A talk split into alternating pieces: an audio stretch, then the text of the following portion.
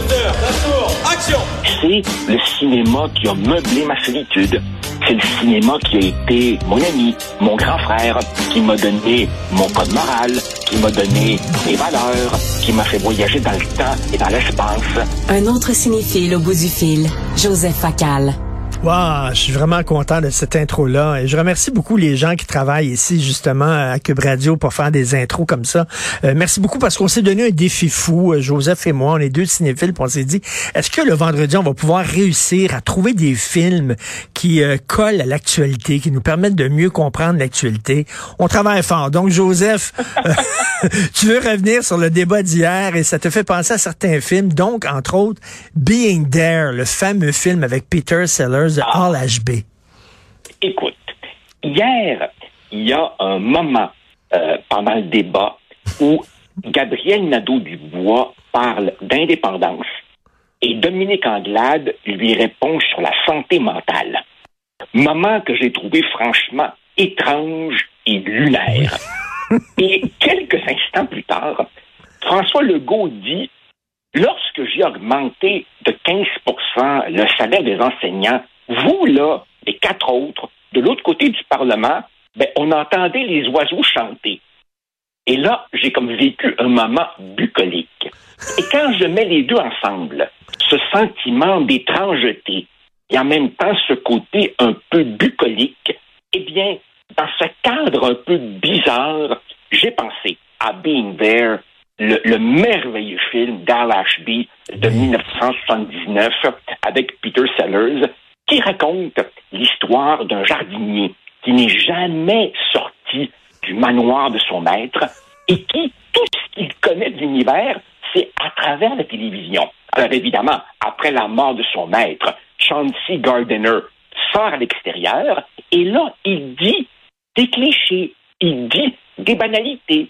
Mais son entourage commence à y voir une espèce de sagesse et le gars devient une espèce de gourou et proche conseiller du président des États-Unis parce que justement, alors qu'il n'a pas la moindre profondeur, ces petites phrases font mouche sont perçus comme des espèces de perles de sagesse.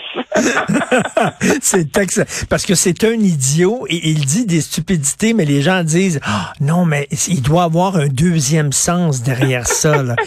Et il n'y en a pas. Euh, Joseph, ça me fait penser hier au film de Robert Altman. Robert Altman est le réalisateur de films comme MASH, comme Nashville, et euh, il a révolutionné le cinéma. C'est-à-dire qu'avant Robert Altman, dans les films, Joseph, euh, euh, quand un comédien parlait, ben, il disait sa réplique, et là, une fois qu'il disait sa réplique, il y avait deux secondes de silence et l'autre comédien donnait sa réplique, comme au théâtre. Robert Altman a dit, c'est pas comme ça dans la vie. Dans la vie, les gens parlent les uns par-dessus les autres, ils parlent en même temps. Il a fait son premier film, euh, MASH, et les producteurs, tout le monde parle en même temps. Les producteurs, d'ailleurs, voulaient pas sortir le film en disant, Robert Altman, t'as mal fait ton, ton mixage sonore, parce que quand quelqu'un parle, tu dois baisser le son des autres parce qu'on n'entend pas. Et Robert Altman a dit non. Dans la vie, tout le monde parle les uns par-dessus les autres. Donc, hier, je regardais le débat et ça balade un film de Robert Altman. Je comprenais rien. Écoute, moi, moi, si, tu me laisses aller, y y a, les débats télévisés sont devenus des moments cruciaux dans les campagnes électorales. Euh, tu as beaucoup de gens qui ne s'intéressent à la campagne qu'au moment du débat et ça illustre évidemment l'immense, immense, immense pouvoir de la télévision. Mais en même temps, la télévision, au-delà de ses responsabilités civiques, elle doit aussi donner un bon show. Et tout cela, Richard, survient dans nos sociétés à un moment où j'ai le sentiment qu'au plan idéologique, ce que j'appellerais le centre raisonnable est en train de s'effondrer et ce sont les extrêmes à gauche comme à droite qui montent. Qui montent pourquoi?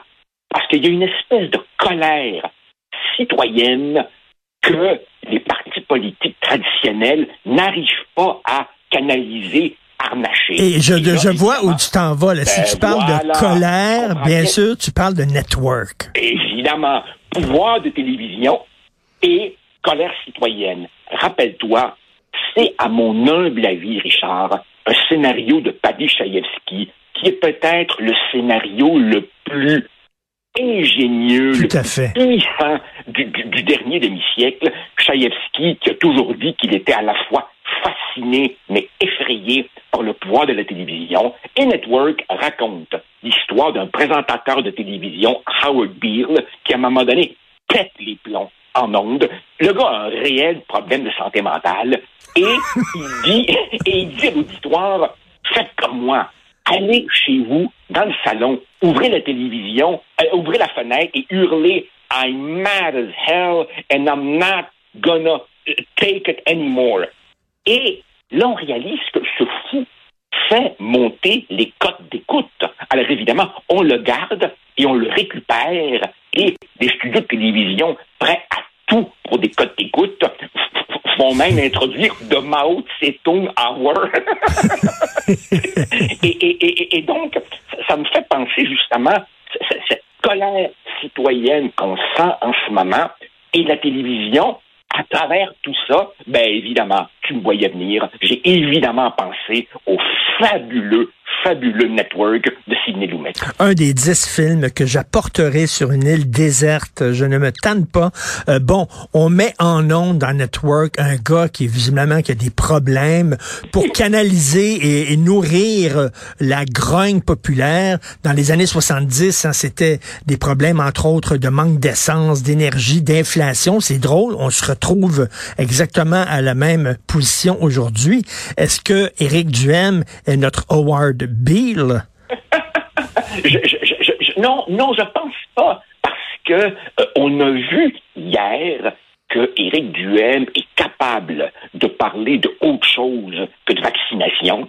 Et, tu vois, sur certains aspects, il a quand même dû arrondir les coins. Par exemple, hier, quand il disait non, non, l'école publique, j'ai pas de problème avec ça, etc. En fait, je me demande, je me demande euh, quand est-ce que euh, à la télévision, probablement pas euh, au Québec ou au Canada, parce qu'ici on est on est un petit peu trop sage, mais à un moment donné, cette espèce de, de délire dans nos sociétés, ce, ce conspirationnisme, cette négation de la science, ce relativisme tous azimuts, je suis encore étonné que euh, à la télévision, on n'ait pas cherché à exploiter ça dans une espèce de freak show télé-réalité animée par un crinqué du style Geraldo Rivera aux États-Unis. Là. Je m'étonne. Il n'y a pas encore quelqu'un qui se soit essayé. Là. Un, un Jerry Springer 2022. Là, tu sais. Joseph, si je peux ajouter un autre film, Con Air, un film d'action des années 90 avec l'incroyable, l'ineffable euh, Nicolas Cage. Euh, alors, parce que Con Air a inventé une scène, c'était la première fois qu'on voyait ça, et c'est une scène maintenant qui est devenue iconique et qui est répétée dans tous les films d'action. Tu vas comprendre ce que je dis. Euh, tu vois toujours le héros, euh, ça explose derrière lui, mais c'est épouvantable, ça explose et il marche tranquillement, sans se retourner. Il nous regarde. Et c'est, tu on voit ça dans tous les films maintenant, Mission Impossible, etc. Ça explose derrière Tom Cruise et il marche tranquillement. Euh, ça me faisait penser à Gabriel Nadeau-Dubois et PSPP hier, alors que c'était l'anarchie, la cacophonie et tout ça. Ces deux-là étaient calmes, posés, parlaient tranquillement aux gens pendant que les poules cactaient autour d'eux et les coqs. Ça me faisait penser à Nicolas Cage dans Conner. C'est vrai, tu as tout à fait raison. Rappelle-toi, Jamie Foxx dans Django, à la fin complètement, Oui. quand il fait sauter la maison, il revient cool vers sa blonde, il attend en cheval. Il fait juste lui dire quelque chose comme Honey, euh, bouge tes oreilles parce que ça va péter pour de vrai. Là.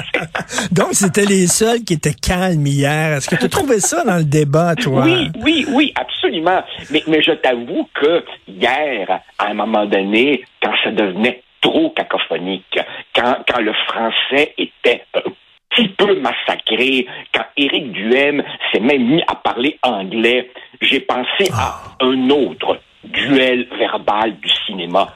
Mais alors lui, d'une suavité, d'une onctuosité, d'une subtilité, d'une richesse verbale hallucinante, le magnifique film Le souper d'Édouard Molinaro, 1992, qui est essentiellement un long dialogue entre euh, Claude Brasseur et Claude Rich. Claude Brasseur jouant Fouché, le mm. ministre de l'Intérieur, et Claude mm. Rich jouant Talleyrand. Et nous sommes en 1815. Napoléon a abdiqué. Il s'agit donc de savoir qui on met sur le trône.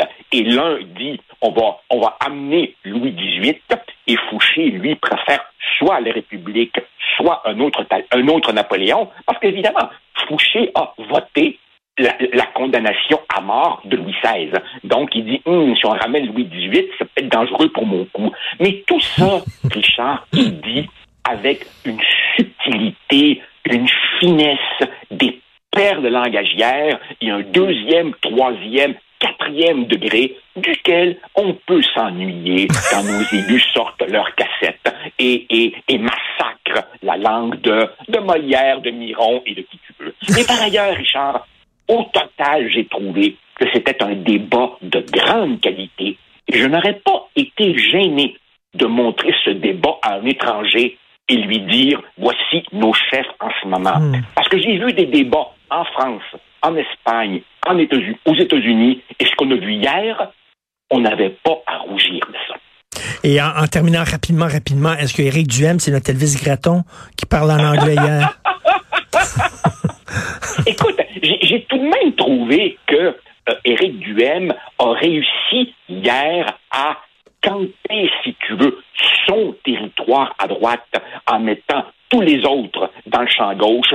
Cela dit, la plus belle remarque de la soirée revient non pas au chef ni à Pierre Bruno, qui a demandé à Éric Duhem, coudon, allez-vous gérer des finances publiques comme vos finances personnelles? Oui. Aïe, aïe. Et l'autre a répondu en, riant seulement. Là. Il savait pas comment répondre. Écoute, tu ne peux pas savoir quel cadeau tu me fais de parler avec moi de cinéma chaque vendredi. Je te remercie beaucoup. Bon week-end, Joseph Facal. Merci, toi de même. Au revoir. Salut, au revoir.